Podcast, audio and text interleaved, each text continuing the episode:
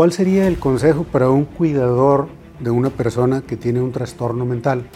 He de imaginarme en esta pregunta que se refiere a una persona que tiene un trastorno mental crónico, probablemente de muchos años y que ha tenido un cuidador por muchos años. Ese cuidador debe acudir a terapia psicológica de apoyo.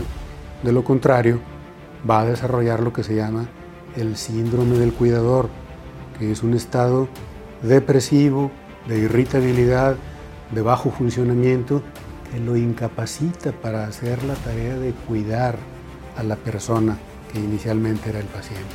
Ahora serán dos pacientes. Los cuidadores necesitan recibir atención.